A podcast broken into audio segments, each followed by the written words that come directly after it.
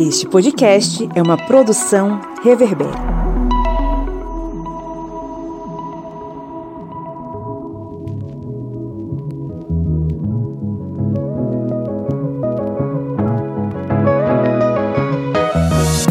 Olá, ouvintes! Bem-vindos a mais um episódio do podcast do Historiante, o seu podcast sobre as ciências humanas, aquele podcast que tem a missão de fazer seus neurônios malharem, ficarem mais sabidos e também contribuir com a compreensão desse mundo louco em que a gente está metido, em que a gente está enfiado, né? Eu sou o professor Pablo Magalhães e comigo hoje nós temos seu Kleber Roberto. E aí, pessoal, beleza? Estou aqui sem precisar pagar nenhum vídeo de defesa de cloro cloroquina, ivermectina, porque eu sei que isso aí não tem efeito contra a Covid, é para outras doenças. O único vídeo que eu acho que eu preciso apagar é de TikTok, porque eu não consigo. Realmente, meu remeleixo é ruim. Nenhuma foto com o Luciano Huck? Não, aí não dá certo não. Aí é, é mais queima filme que jogar a câmera ou então o celular na fogueira de São João.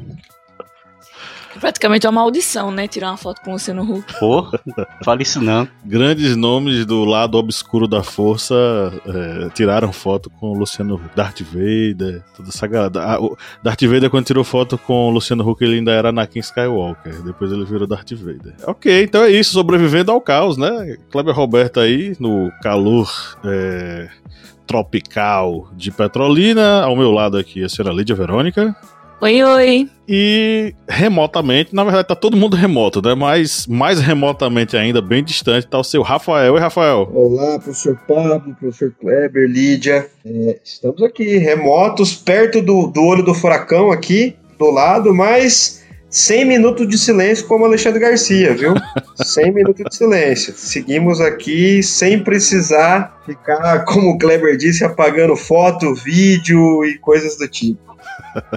Sobrevivendo ao caos. Rafael Lopes. Até um tempinho que Rafael teve aqui. É, Para os ouvintes que não lembram do senhor, se apresente rapidamente em 10 segundos. Perfeito. Sou Rafael Lopes, sou advogado, atuo na área de direito constitucional, direito empresarial sustentável e professor nas horas vagas, né?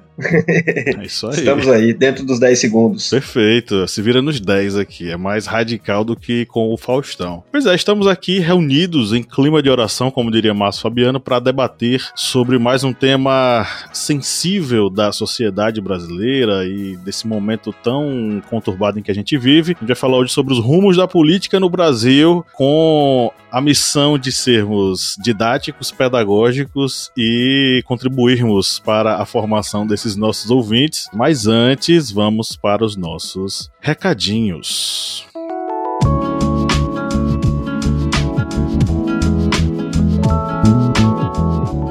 Você, ouvinte querido, ouvinte querida, que nos acompanha há um bom tempo, sabe que a gente produz conteúdo para você com todo o carinho do mundo, com o coração na mão. E claro, você, se curte esse conteúdo, você pode colaborar conosco sendo um apoiador, né, Lidia Verônica? É verdade, a partir de quatro reais mensais você consegue ajudar o nosso projeto a crescer e também a fazer parte da nossa equipe, né? Nos bastidores ali, ajudando com temas, participando de sorteios, faz parte do nosso grupo secreto de apoiadores. E para apoiar, né, quatro reais tá na cotação do dólar hoje, vale quanto, Lídia Verônica? Compra o que quatro reais hoje em dia, Lídia Verônica? Nossa senhora, difícil viu, hoje fazer mercado. Como é que é o nome desse biscoito aqui? Esse biscoito de polvilho biscoito aí. Biscoito tipo 4 reais dá pra comprar quantos, quantos biscoitos de polvilho? Paga um ingrediente. Paga um ingrediente. Paga 150 gramas de biscoito de polvilho. Um ingrediente.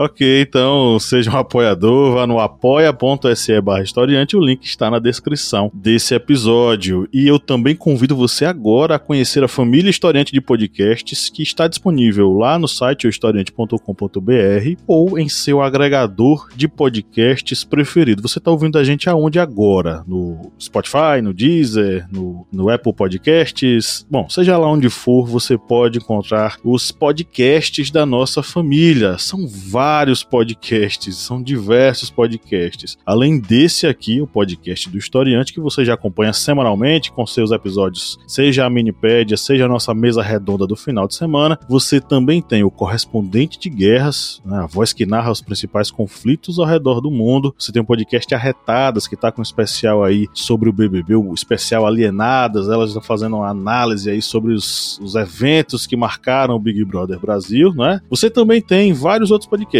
Segundo as Intenções, um podcast psicológico, filosófico, enfim, capitaneado pela Eugênia Fê Cabral. Você tem o podcast Era uma Vez na História, que é um podcast em formato de história, né? É um RPG, vamos dizer assim, o Kleber, o cara dos dos RPGs. Ele conta uma história que agora tá numa segunda temporada, né, Kleber? Baseados num romance histórico que eu estou criando, e esse romance histórico é baseado na Primeira Cruzada. Tá sendo uma pesquisa muito intensa, revirando livros de universidades de outros países, Estados Unidos, coisas, é, uma pesquisa bastante intensa para fazer esse podcast. E aí decidi fazer como romance histórico exatamente para facilitar o acesso e a pessoa ter esse prazer de ouvir sobre um fato histórico, mas com algumas personagens criados exatamente como se fossem narradores dessa grande história tão importante no período medieval, que foi a Cruzada. Ok, então escute também o Era Vez na História, a gente tem também o História das Coisas e o Cofo de Humanas. É, é, é muita coisa, né? Então vá lá no seu agregador e procure Historiante que você vai encontrar todos os nossos podcasts. Então antes da gente entrar no nosso conteúdo, vamos mandar aquele abraço afetuoso para os nossos apoiadores. Vai, Kleber. Eu só queria mandar aqui um abração aqui pro povo, mandar um abraço aqui que a vida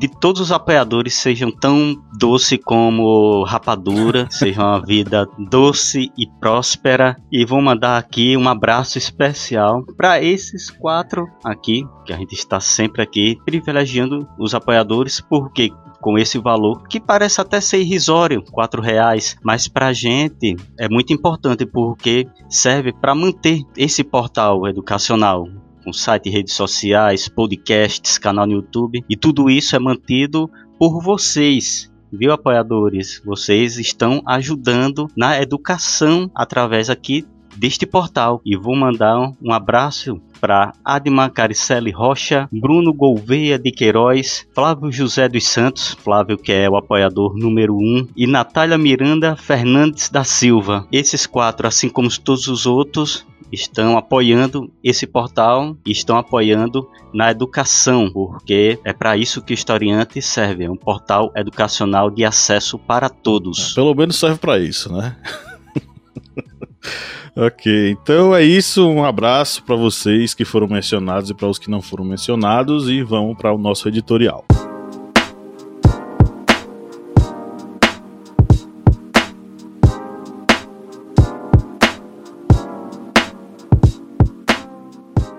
Vivemos hoje é fruto de um processo social e histórico que, nas eleições de 2022, terá completado nove anos. Lembro, em 2013, das primeiras notícias sobre os protestos em São Paulo. Em algumas semanas já era uma onda de manifestações populares. A insatisfação era porque a prefeitura e o governo do estado reajustaram os preços das passagens dos ônibus municipais, do metrô e dos trens urbanos de 3 para R$ 3,20. Inicialmente, o silêncio da grande mídia colocava na marginalidade essa massa que tomava as ruas, reivindicando justamente seus direitos. Aos poucos, contudo, uma metamorfose aconteceu e ela não pode ser explicada de forma simplista. Aos poucos, os movimentos populares e a massa trabalhadora foi sendo substituída por grupos de classe média e organizações conservadoras, num processo que acompanhou também o esvaziamento das pautas. Do, entre aspas, não são só 20 centavos ao gigante acordou, uma apropriação indébita aconteceu, o que culminou com os eventos em torno do impeachment da presidenta Dilma Rousseff famigerado golpe de 2016. Por que caminhei tanto para trás para pensar sobre os rumos da política no Brasil? Como historiador, é de meu ofício compreender os eventos a partir de uma ótica voltada para as longas durações, seguindo a tradição de Fernando Brodello. As jornadas de 2013 podem ser identificadas como ponto de partida para a ascensão do conservadorismo lavajatista e posteriormente bolsonarista, uma corrente política que varreu o cenário nacional e culminou com a eleição de Jair Messias Bolsonaro e seu grupo de aliados. É dentro desse período que assistimos ao protagonismo de Sérgio Moro na Operação Lava Jato, com prisões espetaculares e ampla divulgação midiática. As ruas nesse momento já apareciam pintadas de verde e amarelo, patos gigantes e bonecos infláveis nas ruas das capitais. Esse processo até o momento foi irreversível para os rumos políticos nesses anos que se passaram. O produto disso, acredito que todos nós podemos concordar, foi um caos moral nunca antes visto. Contudo, 2021 parece soprar ventos outros nas janelas da República Brasileira. A pandemia da Covid-19 expôs a inaptidão completa do atual presidente e provocou uma debandada de seus antigos aliados. Quatro ministros da saúde, mais de 400 mil mortes e o horizonte nebuloso sobre a vacinação do país esfacelam o outrora mito a olhos nus. Somando-se a isso a recente decisão do STF inocentando Luiz Inácio Lula da Silva e devolvendo seus direitos políticos, adicionou um tempero diferente no caldo das eleições presidenciais. As pesquisas logo trouxeram um cenário esperado. O petista aparece como o principal oponente e vitorioso em diversos campos. Sabemos, claro, que o bolsonarismo hoje não depende de Bolsonaro. No caso, a veia conservadora já sobrevive sem seu vírus mor, alimentando-se do sentimento antidemocrático, antipetista e antipobre. Jessé Souza já esteve aqui e nos explicou como o racismo de classe alimenta as classes médias que sonham ser elite nos Estados Unidos da América. Há esperança e há medo, posso dizer por mim, mas o que vocês esperam dos rumos da política nos próximos anos em nosso país? Só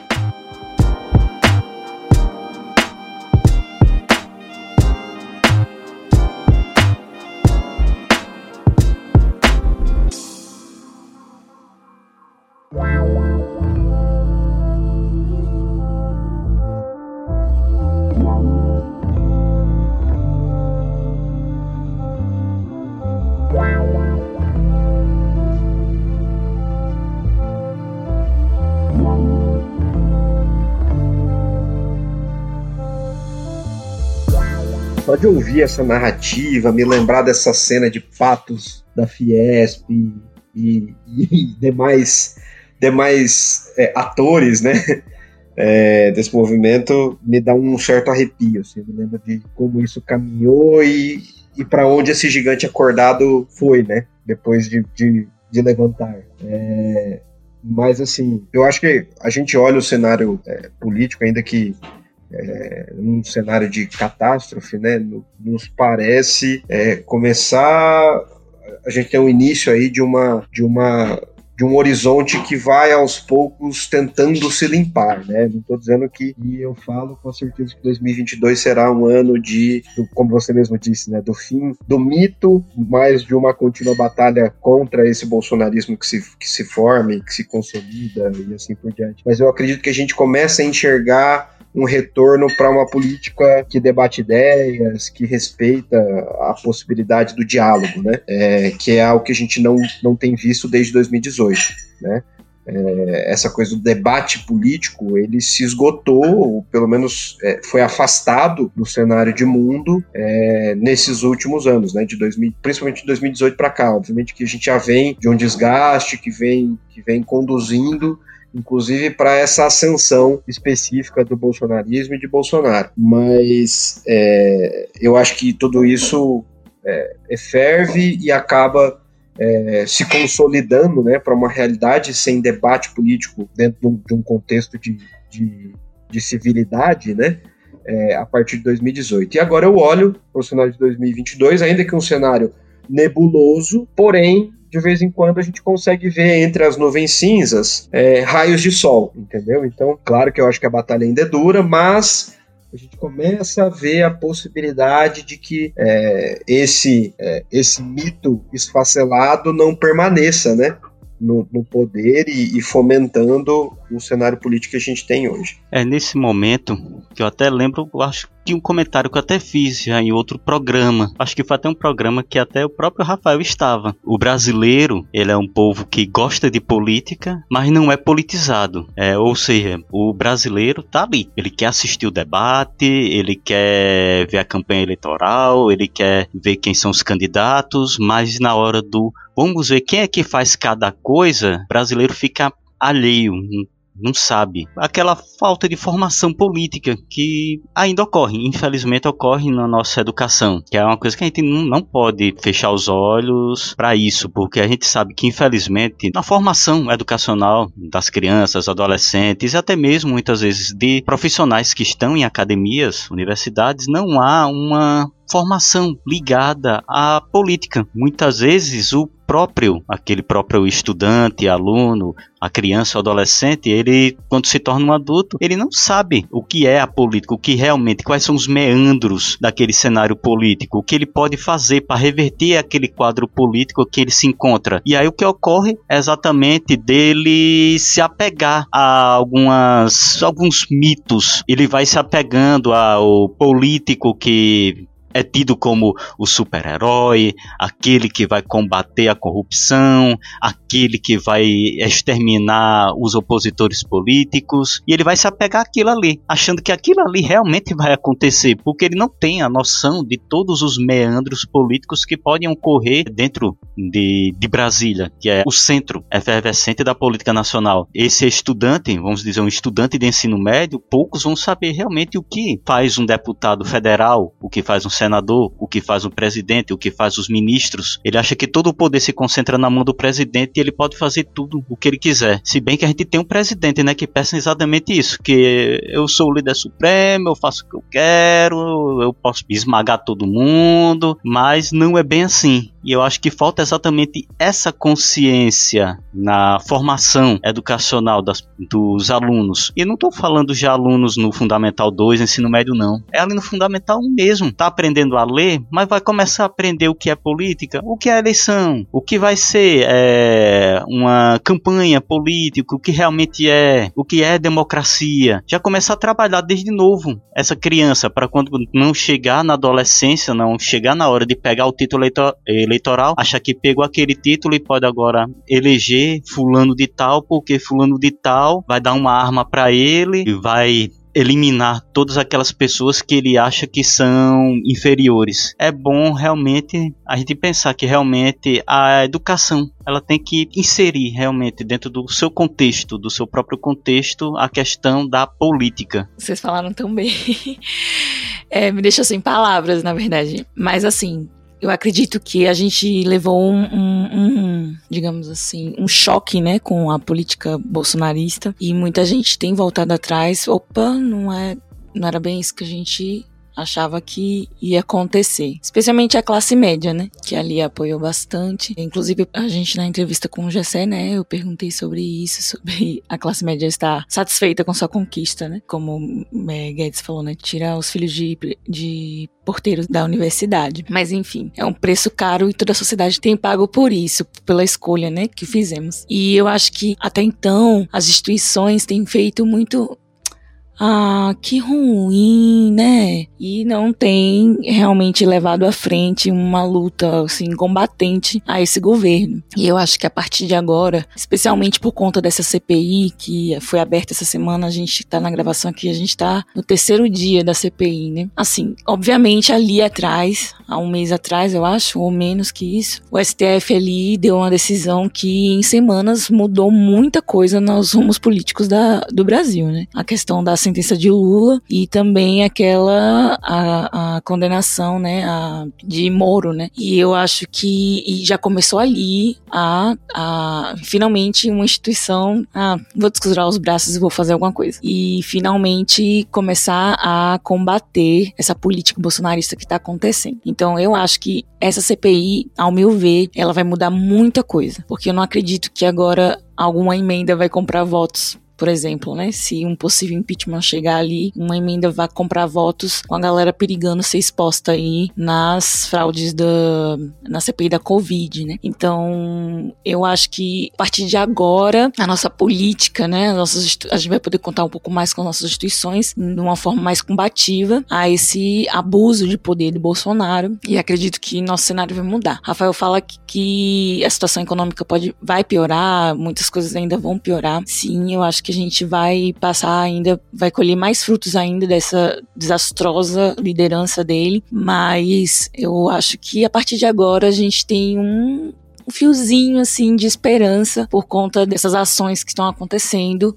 é, em direção é, combativa mesmo, como eu falei, ao governo bolsonarista. Eu só queria lembrar vocês que a gente a gente tá falando aqui no podcast, muitas vezes a gente tá, também está falando aqui para ouvintes bolsonaristas, tá? Por mais que isso seja improvável, mas existe essa possibilidade. Então a gente tem um duplo desafio, é tentar mostrar para esse cidadão, essa cidadã, que é, o mito ele é um caminho errado para a democracia brasileira. Mas vamos tentar fazer isso de forma didática e pedagógica. Tem um professor lá da Fundação Getúlio Vargas, é o Marco Antônio Teixeira, né, cientista político, enfim. Para ele, o impeachment é uma coisa quase que compulsória diante desse novo cenário que a gente tem. Para ele é algo irreversível. Né? O impeachment vai acontecer de acordo com o que está acontecendo nessa CPI. Eu não sei se eu seria tão peremptório quanto ele, né? Tão assertivo quanto ele. Vai acontecer o impeachment, mas eu acho que é uma grande possibilidade e uma grande proximidade depois dessa CPI que o pessoal está chamando de CPI do genocídio, né? A CPI da Covid. Existe essa grande possibilidade e isso vai me mexer ainda mais no jogo de xadrez para 2022, porque a gente, se a gente tiver um impeachment de Bolsonaro, né? Somado esse retorno definitivo do Lula, aí a gente vai ter uma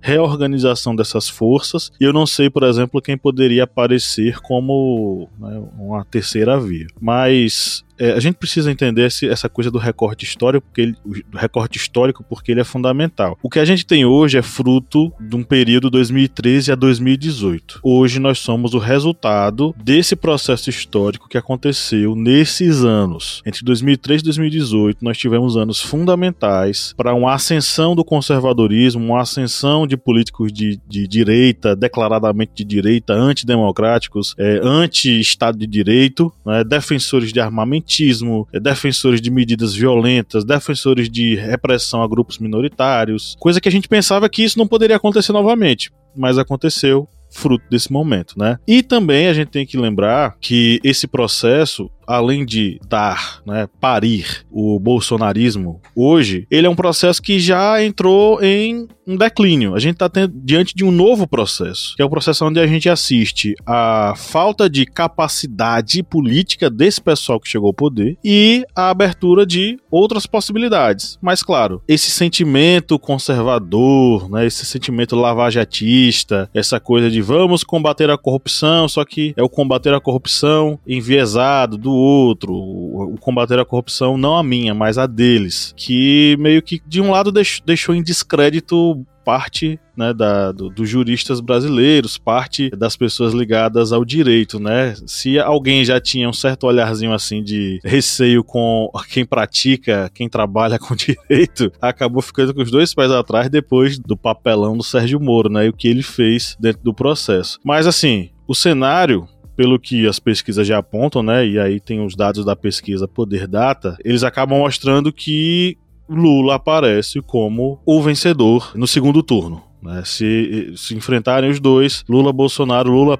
em primeiro turno vence em primeiro lugar, no segundo turno ele inclusive ampliou a margem de distância entre os demais. E apenas, segundo a pesquisa Poder Data, né, que é feita quinzenalmente, apenas 13% dos eleitores afirma nem votar em Lula e nem votar em Bolsonaro né? Ficar ali que vou em outras pessoas. Aí aparecem Luciano Huck, João Dória, o próprio Sérgio Moro, Ciro Gomes, que aparece com 6% da intenção dos votos. Mas no cenário como um todo, a direita e a centro-direita aparecem como a via né, que pode ser trabalhada por esses eleitores. Como é que vocês veem isso, gente? A centro-direita chegando aí como forte candidata a uma terceira via. Então, acho que Tabata já começou a abrir umas portas, né?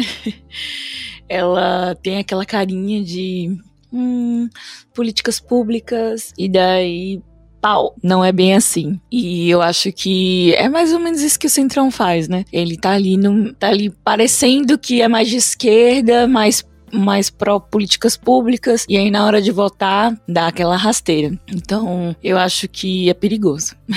é perigoso confiar, porque a gente sabe que eles trabalham é, pelos, pelos interesses deles, né? No caso da Tabata, ela foi considerada como uma lobista, né? Na verdade, ela tá ali para defender é, interesses de um grupo empresarial, enfim. E eu acho que esse é o perigo do, do Centrão, né? E com, enquanto a, quando, quando a gente fala de corrupção, a gente, eu acho que a gente tá falando bastante, assim, do agir do Centrão, do, do perfil do Centrão, perdão. Quando Gessé de Souza fala que a, os políticos, na verdade, são lacaios, ele, ele tá se referindo que a corrupção, ela se mantém na burguesia. Ela tá ali na burguesia. Quem é corrupto é a burguesia. E a política, na verdade, ela é só um meio para se é, conseguir o que quer. E muitas vezes a gente tem a, os políticos como os corruptos que são realmente. Mas o mal não nasce da política. E eu vejo muito o Centrão como essas pecinhas da burguesia ali trabalhando em prol dos seus interesses. Acho que essa questão de uma terceira via é algo que vai surgir, algo que não, não tem como é, fugir na próxima eleição. Vai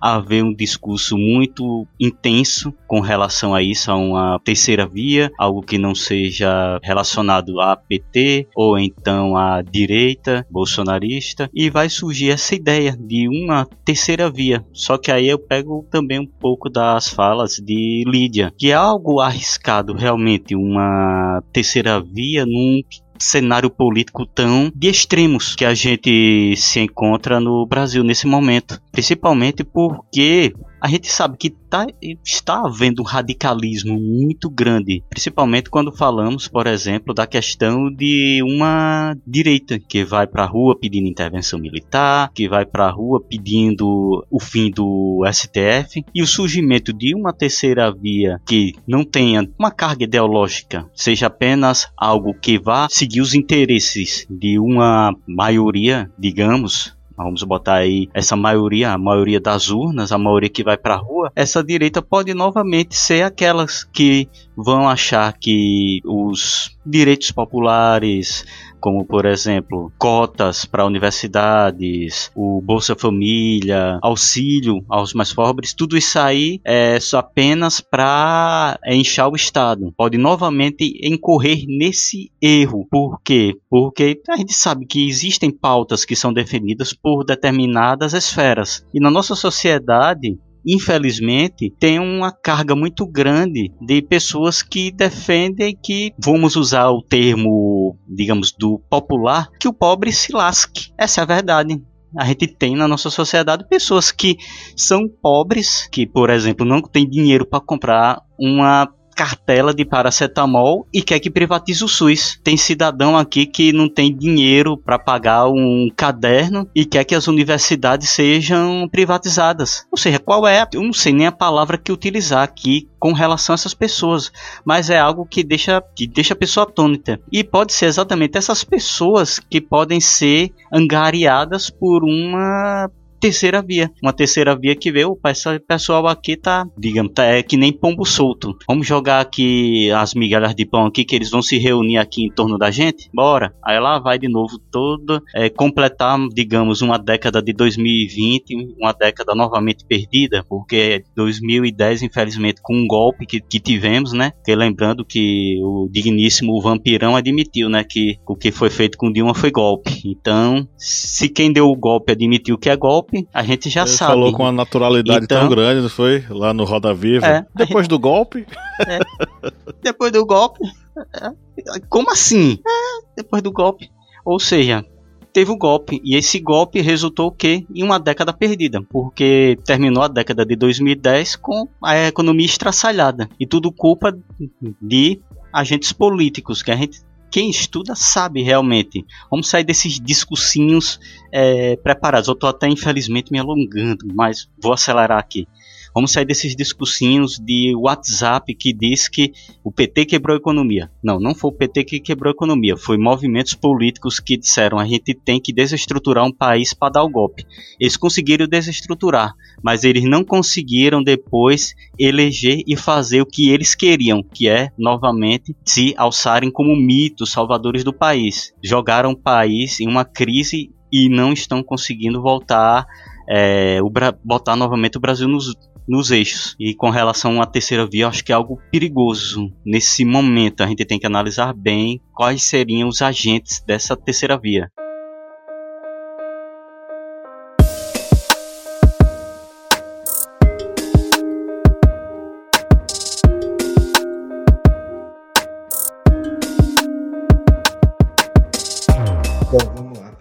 Terceira via, eu acho que assim, o momento é, é de unir esforços para uma, como diria o professor Vila, uma derrota acachapante de Jair Bolsonaro, né? Eu acho que esse é o objetivo de qualquer democrata, né? E um ponto, um aspecto importante que o Paulo tinha mencionado, né? A gente pode ter aqui ouvintes bolsonaristas e eu quero dizer a vocês, fiquem tranquilos, a gente não tem nenhum pingo de, de, de ódio com relação aos senhores, viu? Fiquem é, descansados. A gente. Não vamos fazer um paredão de fuzilamento, né?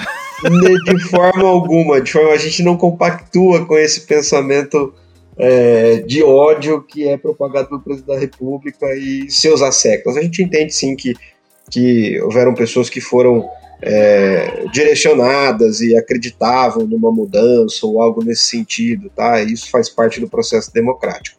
É, eu só não consigo continuar é, compactuando com os pensamentos daqueles que, depois de mais de 400 mil mortos e a realidade que o país vive, ainda permanecem apoiando. Então, espero que você que está aqui nos ouvindo, que eventualmente tenha votado em Jair Bolsonaro, que você já tenha feito essa essa, essa análise né, sobre o presidente eleito e a forma como ele tem conduzido o país. E aí, voltando sobre essa questão da terceira via, eu acho que, que, que até assim, não sei se será o momento de 2022, mas eu acho que seria importante uma construção, sim, de uma terceira via democrática. Né? O que, que significa isso? A conversa entre vários atores dos mais variados espectros políticos em prol de um movimento democrático, né? Eu, eu acho que assim a gente vem caminhando desde a redemocratização é, a gente vem passando por esses é, por essa eleição de salvadores da pátria, né?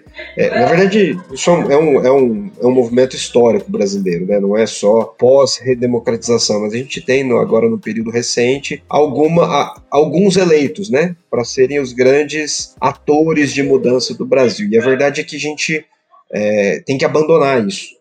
Né? Não existe salvador da pátria. É, essa é uma realidade que o brasileiro precisa entender e assumir. Né? Existe sim, talvez um grupo de, de, de, de, pensadores que leva, obviamente, a um nome, porque a gente vive num país presidencialista, né? E a gente tem que ter um nome, mas um nome que governe dentro dos mais variados aspectos políticos, que converse democraticamente com, com vários atores para que daí sim a gente tenha uma mudança efetiva, uma evolução como país, né? Então, assim, eu acredito na possibilidade sim de uma terceira via. Não sei se ela virá agora para 2022, se ela é possível no cenário atual, porque a gente está falando é, do absurdo político, né? Bolsonaro é um absurdo político, ele é é, ele é realmente assim, é, como é que eu posso dizer? Ele é o subproduto do que a gente tem de pior na política brasileira. Então ele é o resultado do que a gente tem de pior na política brasileira. É, é o candidato do capeta. eu vi um meme, eu, eu, vi um meme esses dias que o, o candidato do capeta rindo, aí aparece o Bolsonaro. Ele é o candidato do capeta. É, é, basicamente isso, cara. Mas assim, analisando é o do ponto de vista técnico, né? Fiz uma análise política, ele é o subproduto total. Ele é um político é, que vem lá do baixo clero, 30 anos de política praticamente insignificantes, né? Ele é um meme ambulante, é um cara que frequentava o super pop. Então, é, é assim, é, a gente realmente é, o cenário de 2018 é uma utopia, né? Que a gente espera que não aconteça mais. E aí, para batalhar com alguém do nível de Bolsonaro, a gente realmente precisa de uma grande união para que isso não retorne, para que a gente não tenha a possibilidade disso. Então, assim, é, eu acredito na possibilidade, mas não acredito que seja 2022 o momento que acontecerá essa terceira via. Verdade, com a STF com tudo. É, exato. Exatamente. Então, assim, a não ser que é, realmente esse desfacelamento da figura do mito ela ocorra de uma forma tão mais intensificada, mais do que a gente espera, mais do que a gente tem é, visto aí para 2022, né, em que ele tenha um cenário onde ele talvez não chegue nem no segundo turno. E aí sim, ok, aí a gente pode falar assim, de uma disputa efetivamente democrática, mas um segundo turno onde haja Bolsonaro e qualquer outro candidato, é, tem que haver a união de todo mundo é, para que ele seja derrotado. E, eh, se tem uma coisa que a gente não pode admitir é um, um, repetir o erro de 2018. Tava lembrando aqui, é, a gente tá falando sobre essa coisa de unir forças, né, contra o inimigo. Eu tava lembrando aqui dos, dos bolsonaristas nerds que utilizam metáforas da, dos filmes, né, para dizer que Bolsonaro era uma espécie de herói. Eu lembro de um vídeo de um cara dizendo que Bolsonaro. Isso era num, num perfil chamado Museu da Direita Histérica. Vocês já viram esse não, perfil, gente? Não, nunca vi, nunca vi. Maravilhoso. Sim, sim, já vi. Já vi algum. Nossa, já vi algumas coisas ali que só acredito porque estou vendo. Pois é. Rafael, eu sugiro que você conheça o Museu da Direita Histérica. Hoje ele só tem Twitter. Farei uma pesquisa aqui, farei uma pesquisa. Por favor. É, Maravilhoso. Tinha um é cara. hackearam, né, a conta deles do é, Facebook. Aí eles desistiram do Facebook, agora é só Twitter. Tinha um vídeo de um cara muito sério que ele falava: Gente, hoje eu tô aqui, né, para falar com vocês sobre mais um filme de heróis. Eu vou falar hoje sobre Capitão América. Vocês sabem quem é o Capitão América do Brasil? É Bolsonaro. Aí eu, meu Deus, eu não acredito, não. Aí eu tô, a gente tá falando essa metáfora aí de unir forças, né? Mas, mas talvez, talvez ele tenha pensado nisso, viu, Pablo? Talvez ele tenha pensado nisso. É, pensando em alguém que ficou congelado no tempo 60 anos, né? É, eu... E aí acordou achando, achando que tava lá atrás, entendeu? Pode ser, se, se a referência for essa, eu é, até não... posso concordar. Vamos tentar pensar que é nesse sentido, né? Porque aí faz sentido pra gente, mas infelizmente acho muito difícil. Mas a gente tá falando sobre essa coisa de unir forças, né? É... Os, os, caras, os nerds, eles, por exemplo, assistem Star Wars, os, os nerds bolsonaristas, e não entendem qual é a metáfora que tá ali do pessoal da resistência lutando contra o império. O pessoal não entende a metáfora que está presente ali. Eles não entendem que aquilo ali é uma metáfora contra sistemas opressores e contra caras como o próprio Bolsonaro é. Né? Mas nerd não é gente que estuda? Nerd não é o pessoal que estuda? É, Bolsonarista, nerd? Na verdade, é. O nerd é aquele cara da cultura geek, né? Enfim.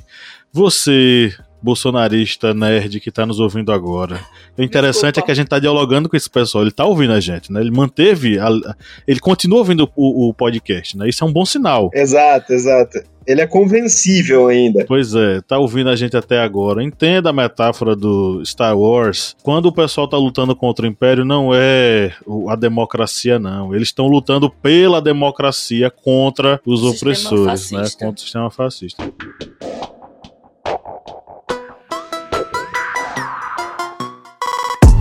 Bom, estamos em 40 minutos de gravação, vamos para as nossas interações com os ouvintes. É, você que nos ouve e curte nosso conteúdo, você é nosso ouvinte assíduo, você pode interagir conosco nas nossas gravações, entrando lá em nosso perfil nas mídias sociais, né, seja Facebook, Instagram ou Twitter, colocando arroba o historiante e deixando um comentáriozinho lá sobre o tema do nosso podcast. E a gente vai fazer a leitura e o debate sobre esse, essa sua interação com muito gosto aqui ao vivo na gravação gravação. Eu vou começar falando o seguinte, e aí vocês comentam, Rafael primeiro. O nosso querido apoiador Flávio José mandou uma mensagem. Tinha tempo que Flávio não participava, eu sei que Flávio tá ouvindo a gente agora. Um abraço, Flávio, você tá sumido, cara. Apareça, manda uma mensagem aí pra gente. Ele disse o seguinte: catastrófico. A pergunta foi: os rumos da política brasileira no Brasil. Qual a sua opinião? Ele disse catastrófico, mas tem jeito, mudança estrutural. E esse é o momento, se não vamos sempre discutir e questionar todo esse rebosteio que estamos vivendo. Rafael, comenta.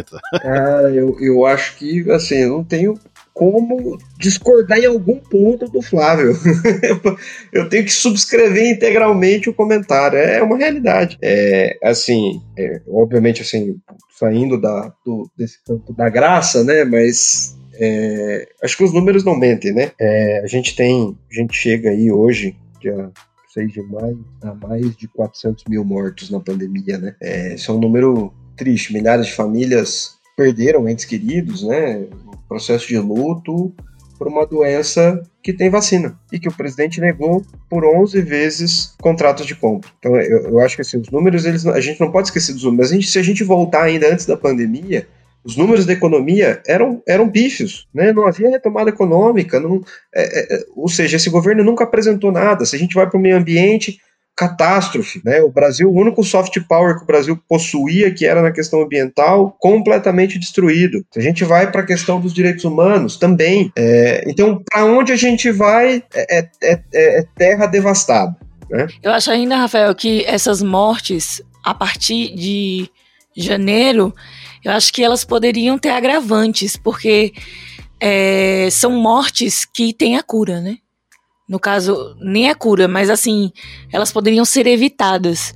É, antes da vacina, a gente pode dizer que, ok, acontece, né? Que é o caso que ele está usando agora. Acontece, as pessoas morrem, acontece. Mas a partir de janeiro, eu acho que é, é mais grave você saber que tem uma pessoa morrendo é, quando existe uma, um paliativo, né? No caso, a vacina. É, talvez você pegue a doença, mas é com certeza 100% não morrerá, né? E eu acho que deveria ter um agravante por essa, por, pelo fato de as pessoas estarem morrendo agora. Porque existe um meio e o governo não não está correndo atrás dele e não está fornecendo isso. Beleza, vamos para o próximo comentário aqui. Eu acho que esse aqui também, eu acho que até Rafael vai gostar também de comentar, que foi um comentário enviado por Rangel Vieira, que é arroba Ranges Vieira. E ele comentou o seguinte: a única esperança para o nosso país e nossa política é a consciência dos eleitores, mas parece que o brasileiro está vivendo nos anos 70 ele colocou aqui até os risos. Pensando em comunismo ou capitalismo, esquerda ou direita, pedindo intervenção militar, se liberta disso, cara. E o principal, parar de venerar político, mano. Político você cobra, não fica lambendo, vamos dizer aqui, o saco dele, não. E realmente, infelizmente, aquilo que até comentou no iníciozinho, viu, Rangel? É, falta educação política para as pessoas pessoa pensa que é, botou o político lá, não, agora eu tenho que babar ele. É uma coisa, até uma frase que eu fico desesperado quando eu vejo o pessoal comentando: é, deixa o político de tal trabalhar. Rapaz, quando eu vejo alguém comentando isso, deixa político tal trabalhar, dá desespero, porque já sei, não tá fazendo nada. Está pedindo pro cara trabalhar, ele já tá lá, na função dele. Então, é para ele botar mãos à obra.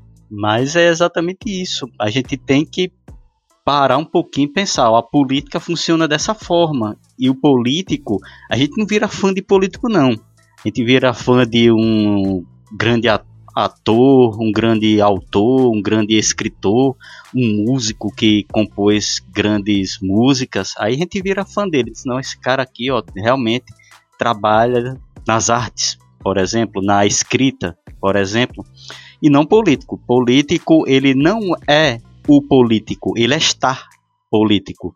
Ele não é o prefeito, ele é estar prefeito, porque daqui a no máximo oito anos ele sai de lá. Não, com certeza, acho que o Kleber resumiu bem, né? É aquela coisa que comentava com um amigo um tempo atrás, eu disse: político não merece claque, político merece cobrança, entendeu? Essa coisa de, ah, não, a gente precisa elogiar o presidente pelo que ele fez.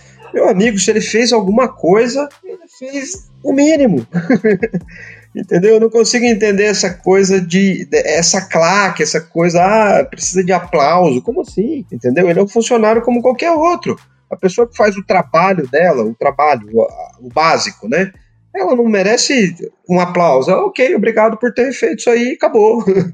Entendeu? Eu acho que a coisa é, é seguir por aí. Eu, eu também concordo. É, e, e sobre essa questão do comentário especificamente, muito interessante é, essa coisa, né, do comunismo e tal.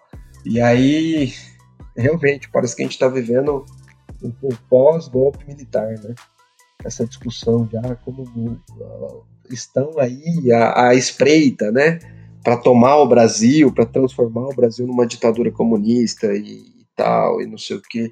Isso é uma coisa, é um delírio coletivo, gente. Às vezes eu olho e falo, o Brasil passa, a gente está tendo um surto psicótico e a gente não percebeu? É, é, é o país que está em surto, porque é completamente fora da realidade, né? Quando você olha a realidade, você fala, meu amigo, não, não é possível que as pessoas estão enxergando isso, né? Essa coisa de, ah, o Brasil vai virar Venezuela, não sei o quê. É uma coisa completamente sem sentido, né? É como se a gente realmente tivesse é, preso num filme dos Trapalhões. É, é, é, é surreal, surreal. Ou naqueles filmes de, de conspiração, né? Eu tenho Sim. amigos é, comunistas, é, porque, assim, para você ser comunista, primeiro você tem que estudar a literatura do Partido Comunista, você tem que compreender. A, enfim, toda essa construção ideológica do comunismo, do, das, dos escritos de Karl Marx e tal, para você se situar, sou comunista. O pessoal fala de um jeito como se ser comunista fosse, sei lá, ah, virei comunista agora, quero dominar o mundo uma coisa meio Pink e o cérebro, né? Aquela coisa do o que vamos fazer hoje? É, cérebro, uhum. vamos dominar o mundo, Pink. É coisa assim, sabe? E eles ficam. Porque o, o, o Partido Comunista hoje, o PCB, é, ele é o que menos tem capacidade de mobilização de seja lá o que diabo for. Uhum. Os caras eles estão lá no dia a dia tentando falar, dialogar com os trabalhadores, com toda a massa de pessoas, né? é, desempregados e tal, estão tentando instruir esse pessoal.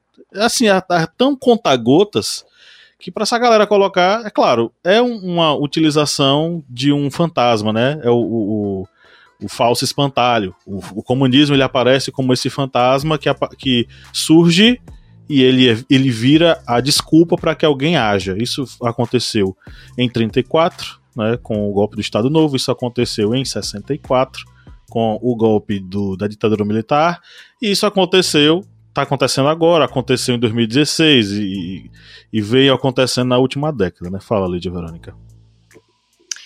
Bom, vou ler aqui o comentário da Thaís, Thaís Pardo. Ela fala aqui é, uma frase que a gente ouviu bastante nos últimos meses. O pessoal que assiste Big Brother aí. O Brasil tá lascado. Minha sanidade acabou. E eu comento, Rafael? Bom, é, eu entendi a referência, né? Que ela tá falando do, do Gil, né? Do Vigor. E realmente a nossa sanidade mental com essa. Tem toda essa questão, né? Do, da pandemia.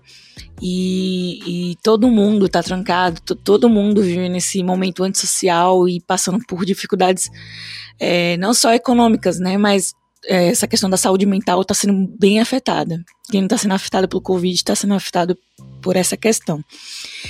E, e, cara, o governo Bolsonaro é gatilho, né? Para quem tá dentro de casa. Eu mesmo, eu tive que parar de assistir notícias do Bolsonaro para poder dormir, porque tava, tava puxado. Então, assim, é, esse governo, ele deixa a gente... É, é, um sentimento de, de como é que se pode falar? É, impo, impotência, né? Tão grande que a gente adoece. A gente não vê esperança, a gente não vê saída, a gente não, não vê, né, nada bom acontecendo e a, a sanidade da gente tá definhando aí e realmente o Brasil inteiro tá lascado. Gil está mais certo do que nunca. Se a coisa continuar assim, o Brasil tá lascado. O Brasil tá lascado. Eu vou trazer outro aqui também, posso falar? Pode. Vou falar aí pra vocês responderem, porque eu, eu fiquei sem saber como respondê-lo, porque eu interpretei duas coisas diferentes dessa, dessa, desse comentário. É o Azus Lafera. Ele diz aqui, é o arroba azus underline Lafera, ok? Esse governo conseguiu sujar a imagem dos militares, a imagem da direita, a imagem da religião cristã e a imagem do homem adulto empreendedor. É muito triste. É muito triste, gente. É, eu, eu confesso que é, eu não sei se foi bem ele que sujou essas imagens aí.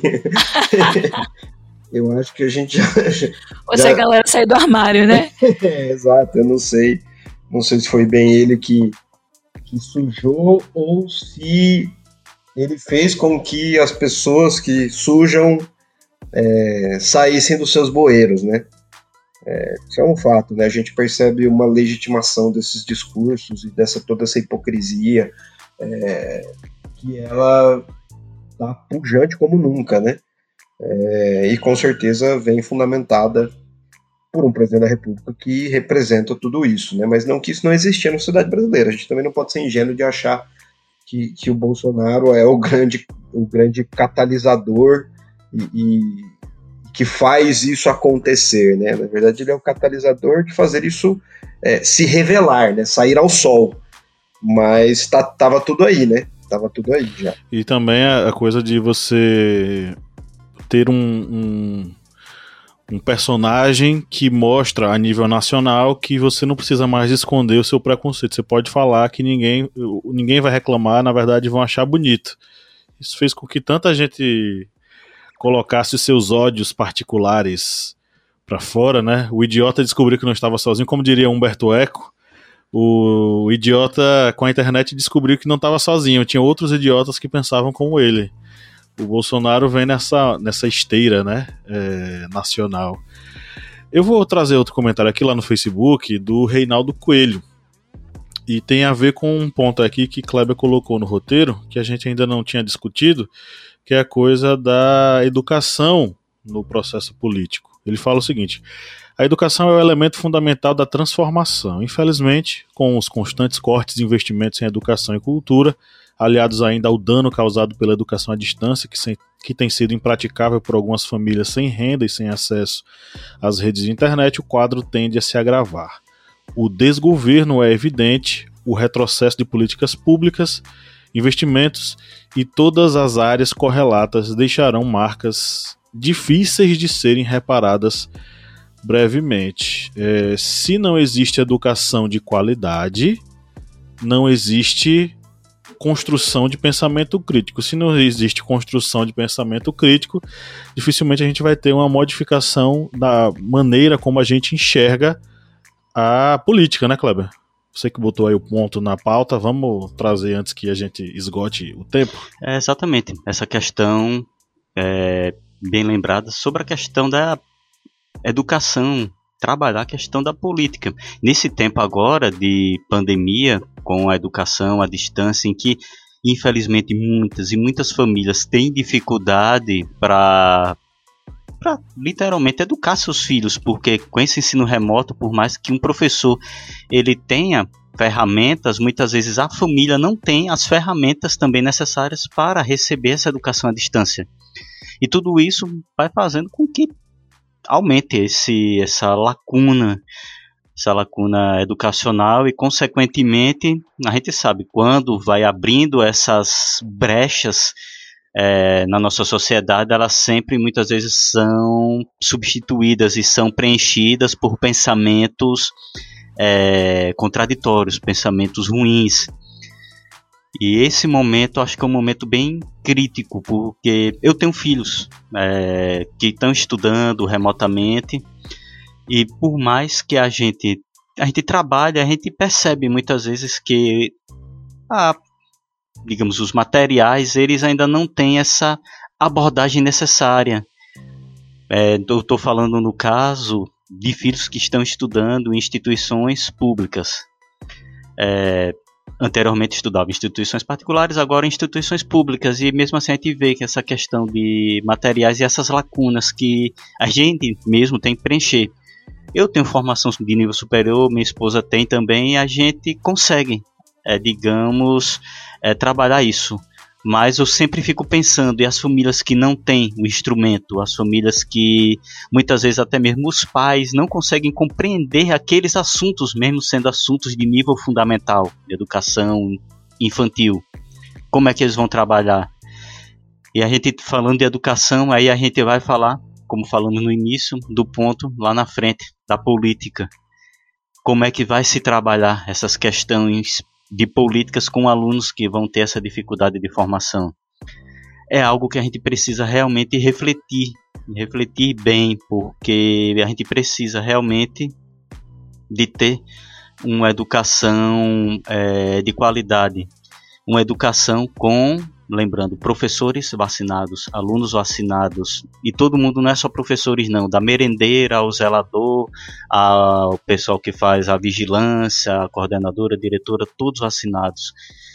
E os alunos, espero que daqui até lá, até o final desse ano, tenham também suas vacinas para crianças, eu acho que já estão sendo feitas pesquisas para isso, e que todos estejam aí vacinados e que tenhamos um futuro com uma ferramenta que é muito importante, com a educação. É, não, eu queria comentar é, justamente isso, né? Assim, estava é, vendo algumas alguns pesquisadores na área educacional, né, comentando que a gente vai ter um déficit educacional muito grande, né, nos próximos, nessa geração especificamente, mas nos próximos anos, né, vai ser difícil retomar. E aí, parando para pensar no desmonte é, da pesquisa educacional como um todo, né, que já, já vinha acontecendo e que se intensificou com esse governo, é, o Brasil está lascado. Eu volto a, referência, a referenciar aí Gil do Vigor, porque é, a gente olha as coisas realmente de um ponto de vista é, de muita muita dificuldade, muito sofrimento para o Brasil como um todo, né? É, é, evidente que esses alunos vão ter grandes perdas do, dessa formação mais é, mais emocional e tal, da, dessa formação da, da interatividade social e tal, mas tudo isso impacta na capacidade de aprendizado e, e, isso também impacta nessa compreensão de mundo e, e como entender a, a, política nesse contexto de mundo, né? Porque como que a gente chegou nesse contexto atual, né? É, e vem justamente dessa é, desumanização da política, né? Não entender a política como algo que está ali para servir o ser humano, a sociedade brasileira, né? É, e essa desumanização, ela também vai se intensificar dentro desse contexto é, do impacto que a educação básica, né, como um todo, vai ter na vida dos, dos jovens e adolescentes aí dessa geração que está passando pela pandemia. A gente vai sim ter uma dificuldade no, no médio e longo prazo é, para trabalhar esses conceitos políticos e tal, essa, essa coisa da visão de mundo, essa coisa é, de enxergar o outro, né, como parte é, dessa discussão política e a importância do outro dentro desse contexto da, da discussão política, né. É, então, o cenário nesse contexto educacional ele é preocupante, sim. A gente deve se atentar a isso e cobrar para que as políticas públicas futuras, né, pós esse governo, é, seja pelo impeachment, seja pelo processo eleitoral, né, mas que, que elas deem uma atenção muito específica a essa educação de base e a educação a educação que fomenta pesquisa e tal, aquela educação mais, mais do final, né, mas que, que, que haja uma atenção especial a isso como, acho que, como um ponto principal, né, é um momento que, que urge é, que a gente tenha aqui essa prioridade, essa questão educacional como prioridade. Ok, é, então chegamos aqui ao final dessa, dessas interações. Eu queria agradecer a todos e todas que interagiram conosco, mandaram suas mensagens. Um grande abraço a todos vocês e fazendo novamente o convite, você que nos ouve pode também interagir. É só você ir nas nossas mídias sociais, arroba historiante, no Instagram, Facebook ou Twitter, e fazer a sua interação conosco. É, acho que você, ouvinte, já, tá, já entendeu mais ou menos, de acordo com o nosso debate, o que, é que a gente espera para o futuro, né? Ah, existe uma grande instabilidade política, mas existem algumas certezas e algumas tendências que a gente apontou ao longo do debate. Mas o que a gente pode fazer, a gente pode dizer é que em 2022 é, vote com o pensamento voltado para a democracia e os sentimentos democráticos para a gente não passar por um retrocesso. Retrocesso esse, inclusive, mais uma coisa interessantíssima que só acontece no período do governo do Bolsonaro. O Márcio Fabiano, ele está remotamente é, conectado conosco, ele mandou aqui uma mensagem dizendo que há uma consulta pública do Senado pela volta do voto impresso. E o sim está ganhando. Se isso não significa um retrocesso para o nosso sistema político, eu não sei o que é retrocesso, gente. Desde que a gente descobriu o sistema de eleição baseado na urna eletrônica em todo um sistema de segurança estabelecido para tal, a gente sempre teve eleições extremamente seguras, extremamente confiáveis. E agora, com esse retorno do, do conservadorismo e, da, e desse bolsonarismo, né, de extrema direita, ele, né, o próprio, entre aspas, mito, levantou a, o questionamento sobre o processo eleitoral, cujo processo o elegeu, né? Então ele está cuspindo no prato que ele mesmo comeu. Isso só faz mal para a democracia, isso só deixa ainda mais instável o cenário político da gente, mas isso aí a gente pode comentar em um próximo episódio. Vamos agora para as nossas indicações. Música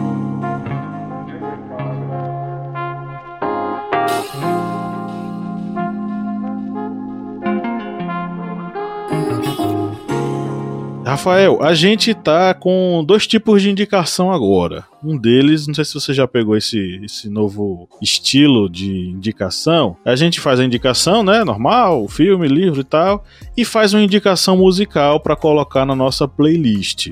Pode ser música nada a ver, pode ser outro tipo de música, pode ser uma música, música para curtir o final de semana, porque o episódio sai é, no final de semana, né? Então, pensa aí nas suas indicações, uma indicação, uma dica leitura, filme, série, sei lá, e outra para nossa playlist musical tá? É, eu vou começar as indicações para dar tempo aí do Rafael selecionar o que ele quiser selecionar. Eu vou indicar uma série que eu parei de assistir na última temporada. Eu devo, eu tenho que voltar para fechar esse ciclo na minha vida, né? Que é a série House of Cards. Nessa última temporada a gente tem a Claire Underwood, né? Ela toma a frente dos negócios, ela vira a presidenta norte-americana e ela vai conduzir aí toda aquela trama cheia de intrigas, mortes, sacanagens que acontecem em House of Cards. É uma série interessantíssima que retrata um pouco sobre como a política acontece nos Estados Unidos. Eu acho que já passou da hora de fazer uma casa de cartas brasileiro. É, falando sobre o funcionamento da política no Brasil. Além disso, eu sugiro o documentário A Nossa Bandeira Jamais Será Vermelha, um documentário que foca suas análises sobre o processo, justamente esse processo que eu falei no início do episódio, da, dos movimentos, das jornadas de junho de 2013 é, e de como a mídia se relacionou com setores da política brasileira para orquestrar todo o movimento lavajatista, golpista é, e antidemocrático que culminou com esse cenário absurdo que a gente está vivendo hoje. Para nossa playlist, eu vou indicar uma, duas musiquinhas bem bonitinhas que eu compartilhei com a senhora minha esposa. É, uma delas é do Tiago Yorti e da Agnes Nunes, chama-se Pode Se Achegar. E a outra é da Zoe Gotusso, Um Bossa Mas. É, são duas musiquinhas gostosinhas para você curtir aí o seu final de semana é, de boas. E aí, galera, o que, é que vocês têm para sugerir? Eu separei aqui minhas músicas, eu não podia deixar de fora essa música, eu vou, vou indicar duas músicas também. A primeira delas é Admirável Gado Novo, de Zé Ramalho. Eu acho que ela entra no mood político atual bem. e eu vou indicar também Todo Homem, de Zeca Veloso uma música muito bonita e tal, é do CD ao vivo lá que tem Zeca, Tom, é, Caetano e companhia, é, bem bacana. É, de livro, eu vou indicar a leitura que eu estou fazendo atual, que é Hannah Arendt, As Origens do Totalitarismo, Antissemitismo, Imperialismo e Totalitarismo, né, que eu acho que também traz uma, uma visão é, óbvio que ela faz um recorte sobre a questão do nazismo, né? Mas, mas nos dá aí algumas, algumas ferramentas para a gente analisar o, o, o momento que a gente está vivendo. E de audiovisual, eu quero indicar Professor Polvo.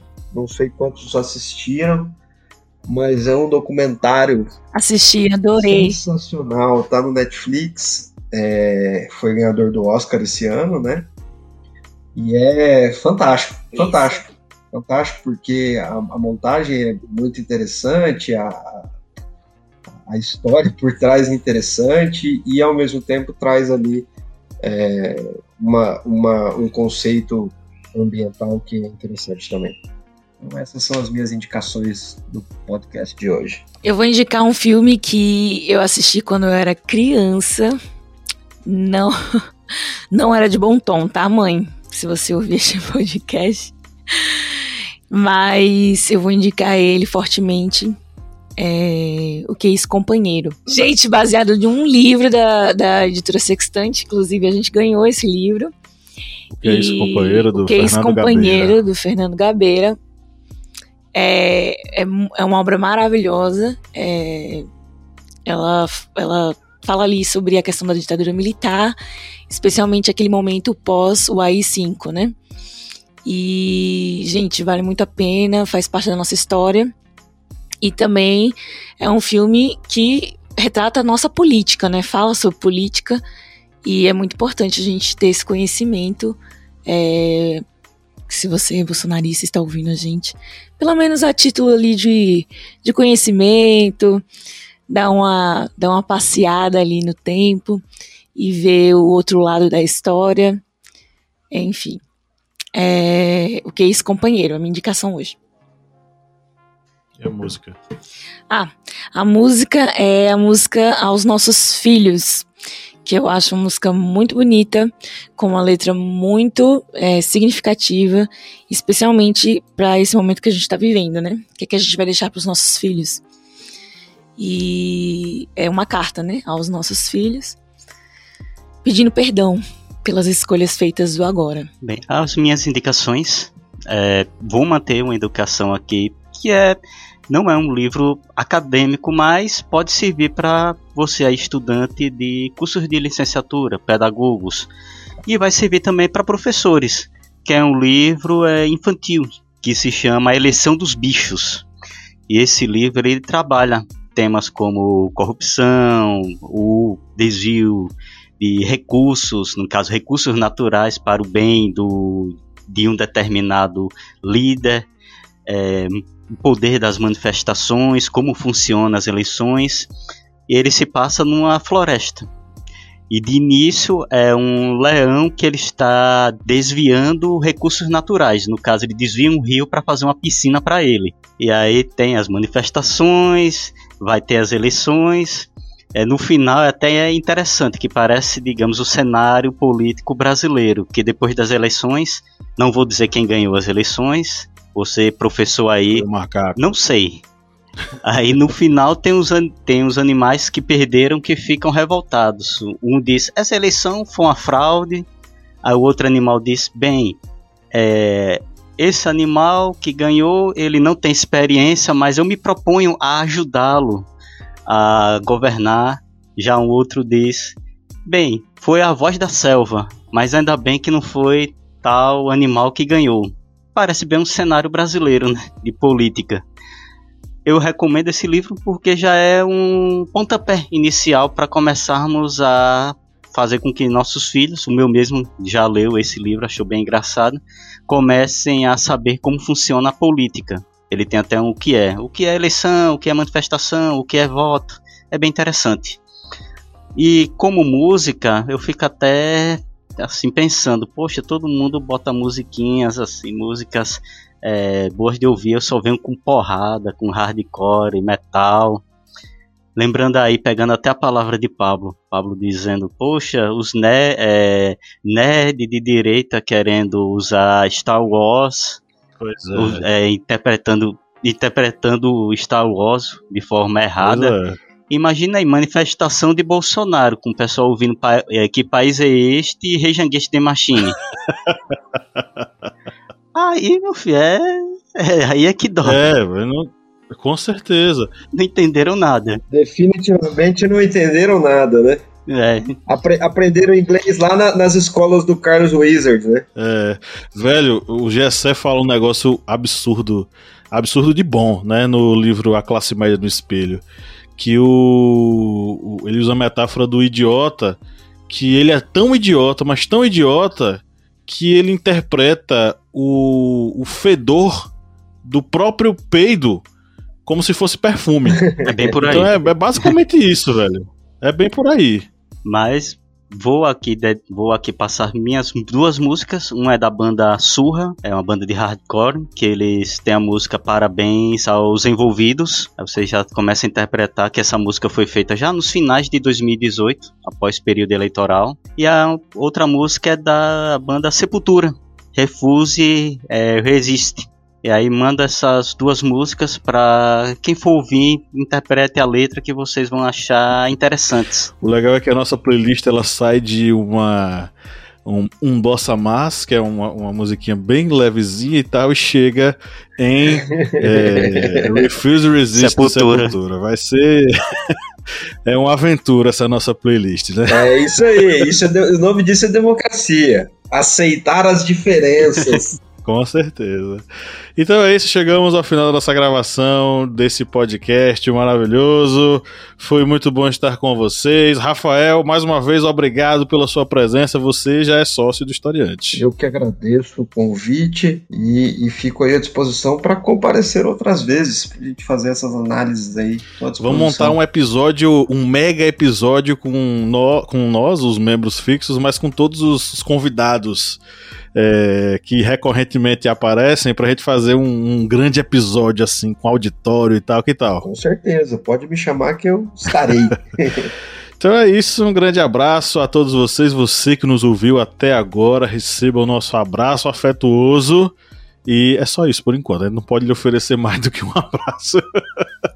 e no 3 vamos dar o nosso tchau coletivo tradicional. Um, dois, três. Tchau. Tchau. pessoal.